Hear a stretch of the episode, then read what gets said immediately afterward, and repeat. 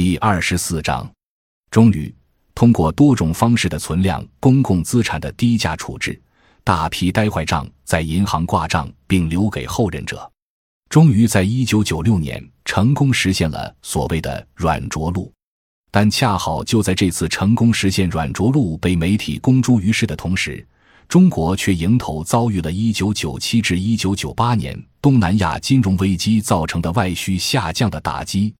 旋即内外需都下降的中国落入长达三杠四年的通货紧缩陷阱。九十年代下半期，从结构上看，由于中国经济增长已经客观的变为以外需和投资拉动为主。因此，在外部因素的作用下，中国经济还没来得及进入复苏阶段，就随之步入工业化以来的第七次经济危机。这也是本书所指的以外部因素为主的第一次输入型经济危机。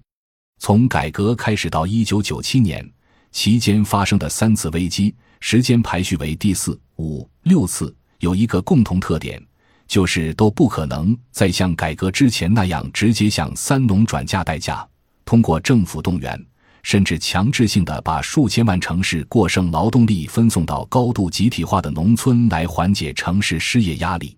于是政府即通过全面推行家庭承包制，维持数千年乡土社会的传统小农村设制度，遂自然得以恢复。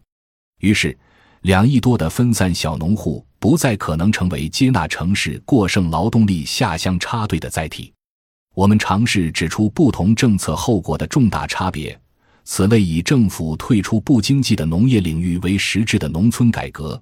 其带来微观经济领域的制度收益使农户经济的活跃和农产品生产全面增加。但在宏观经济领域的制度成本之一，就表现为此后的多次危机都只能在城里硬着陆。相比较而言。在国家从二零零五年开始通过新农村建设战略不断加强对弱势的三农的投入，重新在农业领域实现高调政府进入的情况下，二零零八至二零零九年的输入型通货膨胀危机才再次借助三农的发展得以软着陆。